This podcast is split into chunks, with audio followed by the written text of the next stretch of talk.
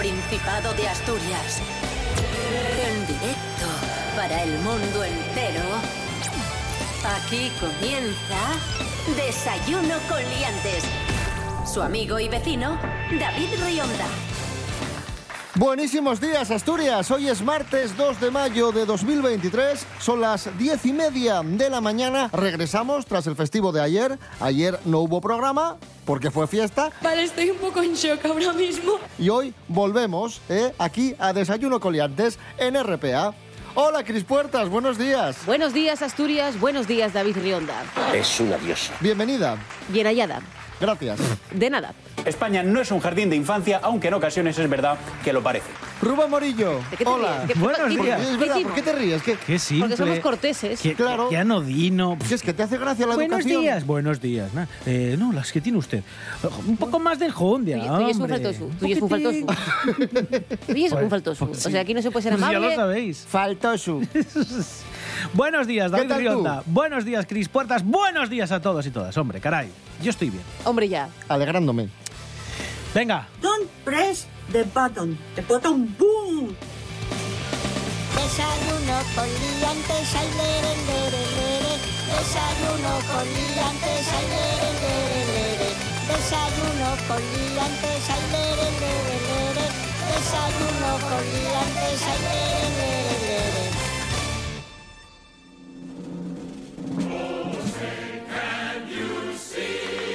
Joe Biden, presidente de Estados Unidos, recibirá a Pedro Sánchez en la Casa Blanca el próximo 12 de mayo.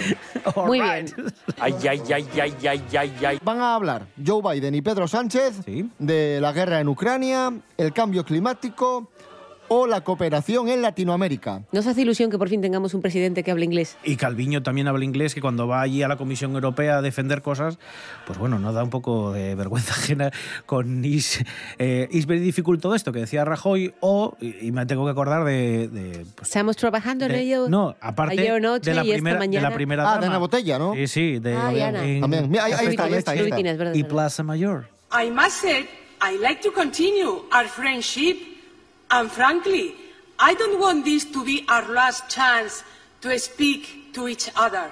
There is nothing quite like a relaxing cup of café con leche in Plaza Mayor. Pero lo peor de Ana no era la pronunciación, que también era decírselo como a gente que- de, Como a de cinco. Sí, sí, era como. Le faltaba poner unos calcetines eh, en, en las manos para la- explicarlo. La lectora de Dutch. English. ¿Cómo os imagináis ese encuentro entre Joe Biden y Pedro Sánchez? Pues eh, sexy.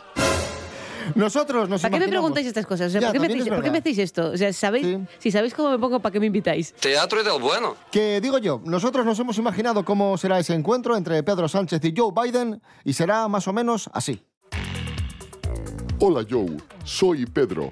I am Peter. Eh, do you like Partido Socialista Obrero Español? Hola Pedro, you are very, very guapo. Eh, lo sé, I know. Pero reitero la pregunta.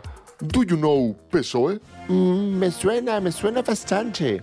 Do you know Adrián Barbón? Oh, yes, Adrián, presidente de Asturias. Le sigo por Insta, el tío de Martina y Cayetana. Push Asturias, push a la Viana. Qué guapo soy.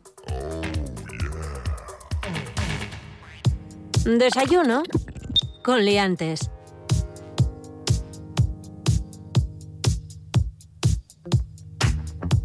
Y ahora hablamos de política, amigos, amigas. Y antes no, para distinguirlo esto de, la cría del ya, ciervo que estábamos hablando antes. Mejor dicho, seguimos hablando de política. En este caso vamos a ampliar los datos que ya adelantamos hace unos días Madre mía, estoy de los nervios. que dan como vencedor al Partido Socialista Obrero Español en Asturias. Pablo Pérez, buenos días. Muy buenos días, liantes. Pues sí, David, como nos cuentas, el PSOE volvería a ganar las elecciones en Asturias, pero necesitaría el apoyo de otras formaciones para gobernar. Mientras tanto, el Partido Popular repetiría como segunda formación más votada. Ciudadanos, sin embargo, desaparecería del Parlamento asturiano y Vox duplicaría su número de escaños, según la encuesta de Simple Lógica. El Partido Socialista se haría con un 36,6% de los votos, y es que el partido, liderado por Adrián Barbón, alcanzarían entre los 19 y 20 escaños, pudiendo llegar al mismo resultado que en los comicios de 2019. Sin embargo, esos resultados no le servirían para gobernar, ya que la mayoría absoluta en el Parlamento asturiano está en 23 de los 45 diputados que lo componen. Pues nada, esta ha sido la noticia de hoy. Un abrazo a todos. Pues ahí está, los datos de la última encuesta. Y en España también tenemos resultados de una encuesta. En este caso tenemos barómetro del CIS. Sumar que es la plataforma de Yolanda Díaz, obtendría casi el 11% de los votos si se celebrasen elecciones generales. Rubén Morillo. Sí, en concreto el 10,6% de los votos. Y por cierto, y diréis, ¿y de dónde sube tanto? Bueno, pues Podemos perdería casi la mitad de los apoyos. Es uno de los principales titulares que deja este barómetro eh, del CIS, que bueno, pues recoge pues, los datos de, de abril. Es un sondeo elaborado a principios de este mes, coincidiendo con la presentación del proyecto político de Yolanda Díaz. Y la encuesta, además, sitúa al PSOE como la primera fuerza con el 30% de los votos, que son dos puntos menos que en marzo. Lo mismo que baja el PP, que se queda en segundo puesto, y en tercer lugar Vox, que en su caso sube un puntito. El CIS sitúa a Sumar, lo que decíamos, la plataforma de Yolanda Díaz, como cuarta fuerza en estimación de voto y deja a Podemos en quinto lugar. Y Ciudadanos, os lo estáis preguntando, no obtendría ni siquiera el 3% de los votos. ¿Cómo te ha quedado el cuerpo? Lo que las encuestas prevén que va a subir el PP en Asturias es lo que pierde Ciudadanos y lo que sube o lo que aumenta la plataforma Sumar de Yolanda Díaz son votos que en este caso parece que podría perder Podemos. Eso es, sí.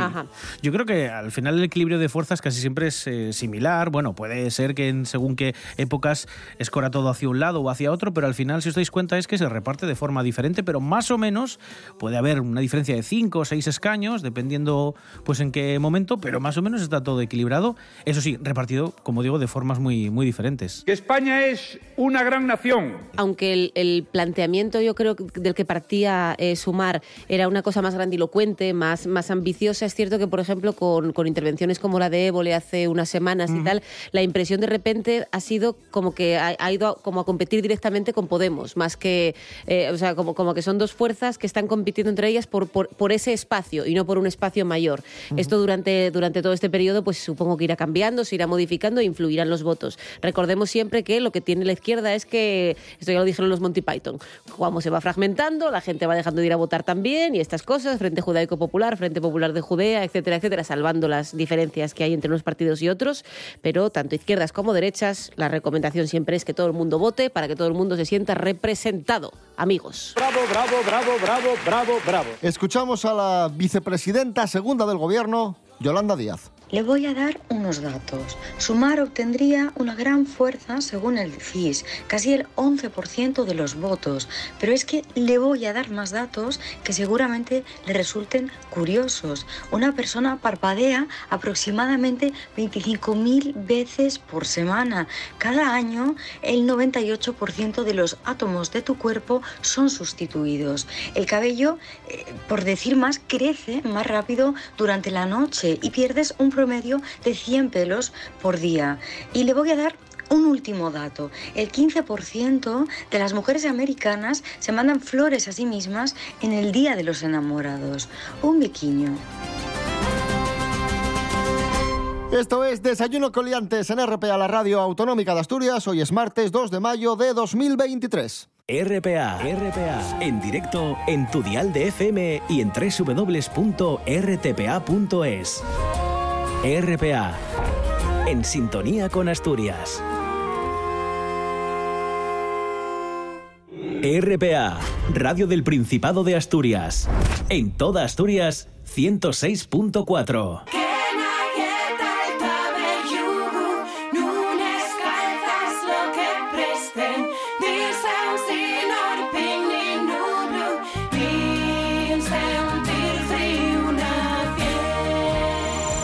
Desayuno con liantes. Cabranes reconoce a RTPA con el grano de arroz de oro 2023. El Ayuntamiento de Cabranes reconoce a esta casa, la radiotelevisión del Principado de Asturias, con su máximo reconocimiento, el grano de arroz de oro 2023. ¡Ole, ole, ole, ole! ole esta distinción reconoce la labor de RTPA en sus más de 16 años de actividad, destacando la disposición y colaboración permanente, así como el rigor y el prestigio de sus profesionales.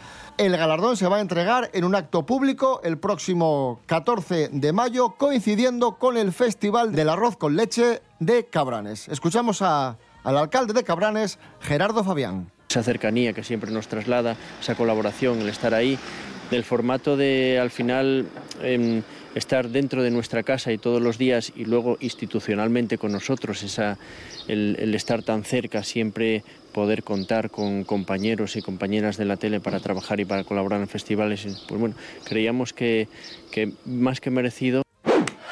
¡Bravo! Oye, que digo yo una cosa. Si es un premio a RTPA y nosotros trabajamos para RTPA, podemos poner este premio en el currículum. ¿Puedo poner que tengo el grano de arroz de oro? Debemos. 2023. Debemos. Y debemos decir también de nada, Cabranes. Yo lo haría. De nada, Asturias. Yo lo haría. No, no, yo lo, yo lo haré. si, si puse que tengo francés nivel medio, no voy a poner yo. Grano de arroz de oro. Vamos, Hombre, por bueno. favor. Ponemos música a este martes 2 de mayo de 2023. Alberto y García, Arde París. Ole. La puerta que está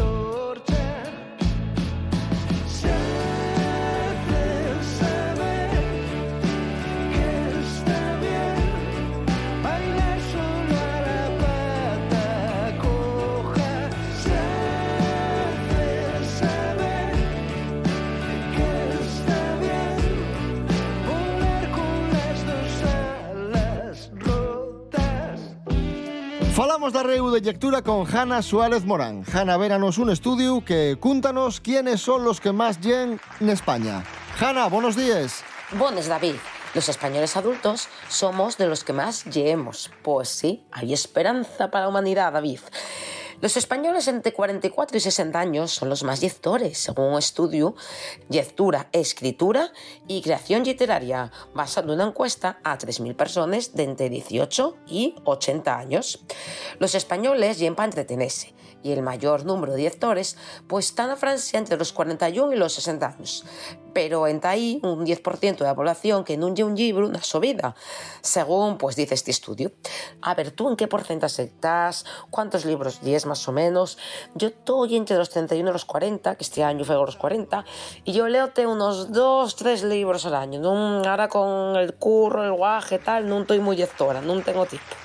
Gracias, Hanna Suárez Morán. Y ahora tenemos la lista, atención, de los libros más leídos por los asturianos y asturianas en 2021. Meca.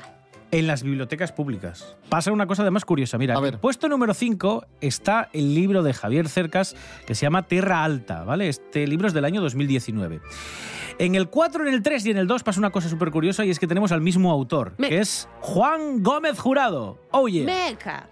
Algunos le querréis mucho porque supongo que escucharéis sus podcasts, pero está bien también que los escuchéis después de escucharnos a nosotros. Eso vaya por delante. Claro que sí, campeón. Bueno, pues tres eh, de sus libros, Loba Negra, Reina Roja y Rey Blanco, están en el puesto 4, 3, 2 y 1 respectivamente. Juan Gómez Jurado, vamos, ahí tiene una triada estupenda. Y en el puesto número 1, el libro más leído en las bibliotecas públicas en 2021 fue el libro de Eva García Sáenz de Irturi, que es Aquitania, de Editorial Planeta, muy reciente, de- del año 2021. Muy bien, un aplauso, por favor. ¡Bravo! ¡Bravo! Y ahora vamos a aplaudir a las inteligencias artificiales. Bueno. Bueno, espera, Bueno. ¿eh? Espera. Skynet. Bueno, Bueno, tú tienes un poco de miedo con esto. Yo, yo, yo, por supuesto, yo llevo muchísimos años diciendo que yo no voy a meter una rumba en casa, eh, pero, pero he sucumbido. ¿Cómo? He sucumbido. Noticia. ¿Compraste una rumba? No, no, ¿Qué no. compraste? Me voy a comprar una rumba. No, no, no, no, tampoco soy tan limpia. No, eh, veréis. ahí va. Ponme música de confesión o alguna cosa Pon- de pon estas. música una de música así como de. Sabéis que me he mudado recientemente y entonces Sí. dije, pues voy a aprovechar, voy a comprar bombillas nuevas y compré de estas que, es... Sigue haciendo la música. Muy bien. Eh, compré bombillas de estas nuevas que tienen colorinos y también luz cálida y luz fría. Las conectas a, bueno, una aplicación con el teléfono o también puedes hablar con el OK Google o, bueno, o lo- no quiero decir marcas, con el hardware eh, correspondiente y te lo entiende. Entonces yo ahora mismo en mi casa, en vez de dedicarme a hacer cosas productivas como estudiar textos, etcétera, etcétera, me dedico a decir todo el tiempo, ok, pon las luces en azul, pon las luces en... Pon luz, de, luz como si fuera de una chimenea, po- porque esto lo hace. Pon luz de relax. Pon luz de que crezcan las plantas. Y echas así la tarde. Hecho así la tarde y está aquí que, con el divorcio en la mano, ¿sabes? O sea, está, está llamando al- a, ver cuándo el asesor tiene un tiempo para tal, porque no puede más, en plan de por favor. Entonces, eh, he sucumbido y creo que esto es el principio del fin. Que nos la estamos jugando con las inteligencias artificiales.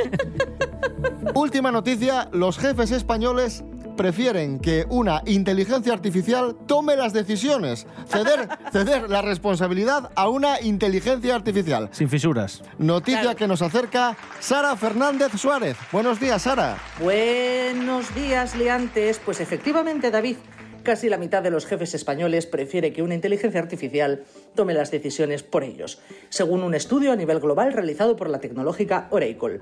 Hasta un 45% de los responsables lo ve mejor en un entorno abrumador de gestión de miles de datos. Cómo interpretar la situación erróneamente puede marcar la diferencia entre que el negocio vaya bien o no, para esta gente la solución es que la responsabilidad se traspase a las máquinas. La tecnológica Oracle apunta. Los líderes empresariales desean apoyarse en los datos y saben que estos son fundamentales para el éxito de sus organizaciones, pero no creen contar con las herramientas para lograrlo, lo que está erosionando su confianza y su capacidad para tomar decisiones oportunas. Pues nada, David, muchas gracias. Nos vemos pronto. Un abrazo. Gracias, Sara Fernández Suárez. Esto es Desayuno Coliantes en RPA. Hoy es martes 2 de mayo de 2023. 78 concellos coneutaos. Tol territorio asturiano. Patol Principau y dende el Principau de Asturias. RPA. La radio autonómica.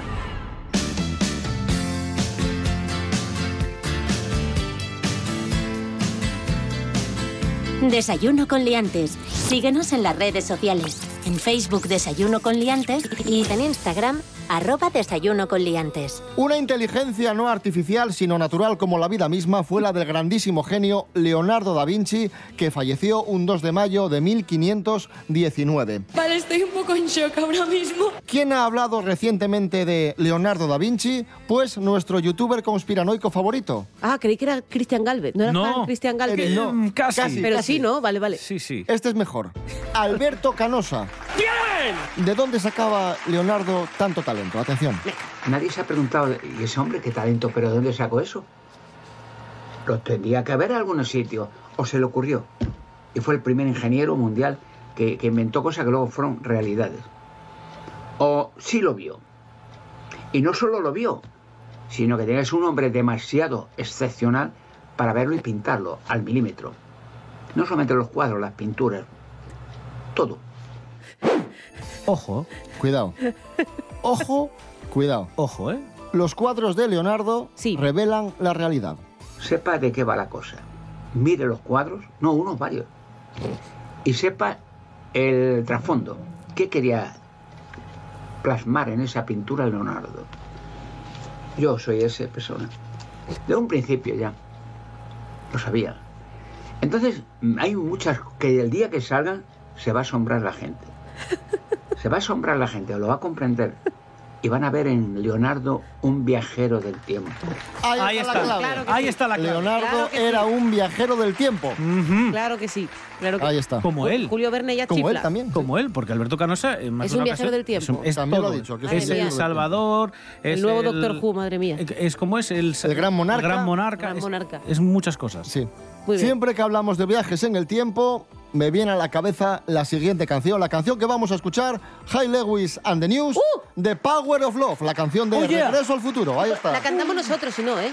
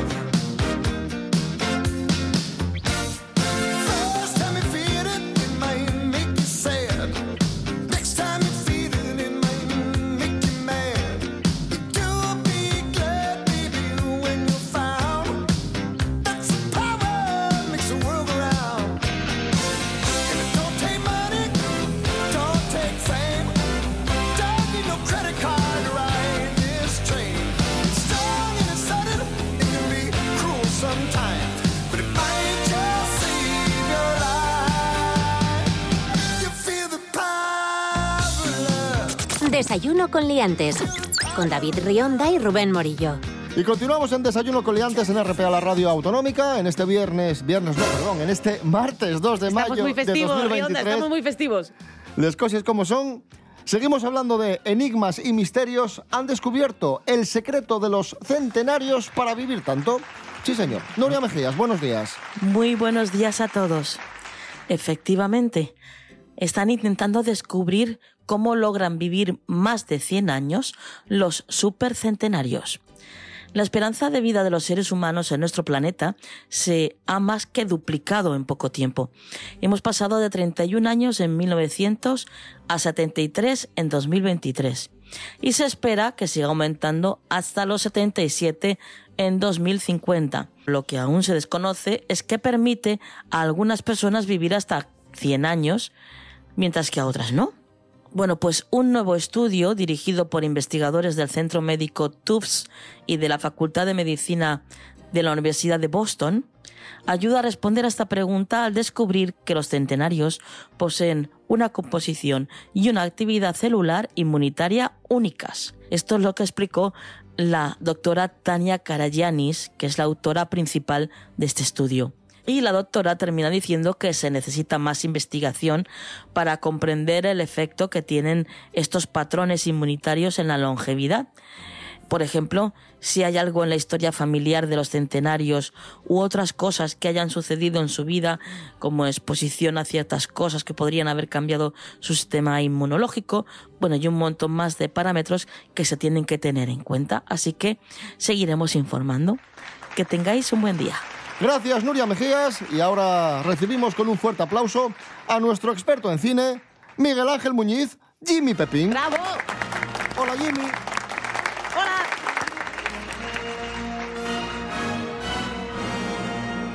Hoy recuperamos una película española de 1997 titulada Al límite. ¿Por qué fue allí? ¿Qué pretendía al ir a verla? No sé, quería saber más. Miguel Ángel Muñiz, muy buenas. Buenas, hombre, ¿qué tal? La vimos el otro día, Miguel Ángel y yo, en mi casa, que me dijo Miguel Ángel, voy a tomar un café. Y dije yo, venga, ven. Y teníamos un par de horas y, y ahí estuvimos viendo esta, este thriller con Lidia Bosch y Juanjo Puig Corbé y Bud Spencer, cuidado. Lo que cuento es verdad todo, ¿eh? Sí, sí, sí, es cierto. Y esto, bueno, es como una, una especie así como de explotación de películas estas de asesinos en series, así tipo Copycat, Seven y tal, ¿no? Así a la española, con estética muy a la americana, así de iluminación y un poco los, los tópicos un poco así de- del psicólogo que le da un perfil a la protagonista, ¿no? Que es una jueza y tal. Y buscan un asesino en serie, película completamente olvidada, que fracasó estrepitosamente en su día. Pero hay que decir, Miguel Ángel, que, que no, está, no está mal, que no nos disgustó. No, a ver, está bastante entretenida y está bien hecha. Ya te digo, yo le vi así una factura técnica bastante solvente. Supongo que tendría también un presupuesto entre la media tirando hacia arriba, porque había, bueno, se veía que había bastantes medios. Y luego, bueno, yo creo que es como una intriga así con una fórmula muy, muy a la americana, vamos, que en ese sentido es como una explotación de este tema de los asesinos en serie, bueno, a lo mejor con la novedad de que la protagonista, en vez de ser una policía o una víctima del asesino, pues es una jueza que tiene que investigar unos asesinatos, ¿no? Y entonces, bueno, pues el, el delincuente, ¿no? El, el asesino, pues la llama, ¿no? Como para hostigarla e intentar que resuelva los asesinatos, que le atrape y demás, ¿no? Y en ese sentido, bueno, eh, me sorprendió Puig Corbé así en un papel que no es cómico, que de hecho, bueno, es un, un registro bastante extraño para él, así como de psicópata y demás. Y no me parece que lo haga mal tampoco. Buenos días, señoría. Buenos días. ¿Ocurre algo? ¿Puedo entrar? Sí, claro. Esta película yo creo que tiene un argumento mm, creíble, ¿no? Y es bastante mejor, como dices tú, que muchas otras películas de este nuevo cine de terror de los 90-2000 que hubo en España, pero sobre todo porque está mejor resuelta, la puesta en escena es bastante más elegante y no tengo que sea un, un lanzamiento de Lidiaos porque ella ya tenía una trayectoria televisiva, pero, pero tiene un tono más oscuro y lo que te digo, intenta ser como mm, más de género, pero más como una película seria americana, es lo que te digo, no, no tiene estas cosas del cine de adolescentes ni nada de eso, ¿no? Y bueno, en ese sentido creo que está bien. Es, es un poco a contracorriente, entre comillas, del terror. Esto a lo mejor pues tiene más que ver a lo mejor con Memorias del Ángel Caído, que es otra película de la época que es otro terror un poco más serio, o con alguna película similar de esa época que se aleja un poco lo que te digo, de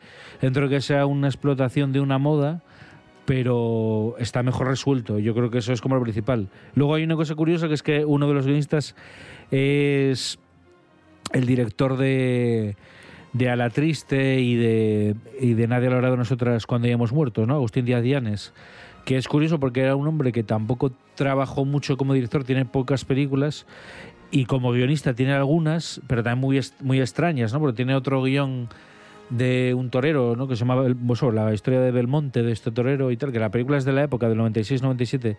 Entonces es como una cosa rara, porque hay como mucha gente, hay críticos, hay este Díaz hay, hay como un batiburrillo de gente metida por ahí que yo creo que es como que querían hacer algo muy a la americana porque se ve que las referencias de los que hacen la peli es el cine americano. Al límite la tenéis, por cierto, en Amazon Prime Video. Miguel Ángel Muñiz, gracias. Venga, hasta la próxima.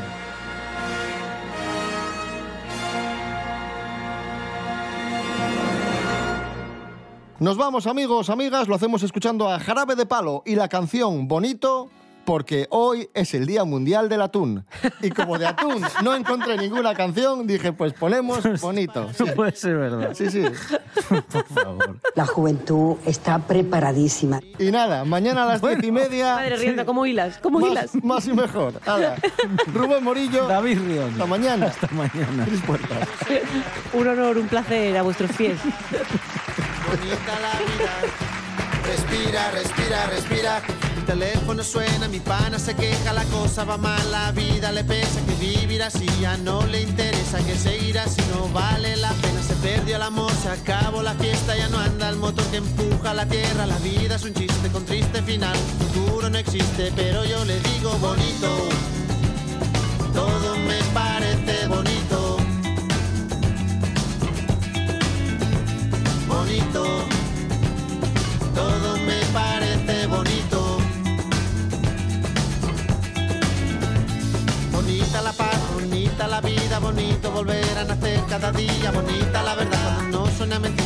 La amistad, bonita la risa, bonita la gente cuando hay calidad. Bonita la gente que no se arrepiente, que gana y que pierde, que habla y no miente. Bonita la gente,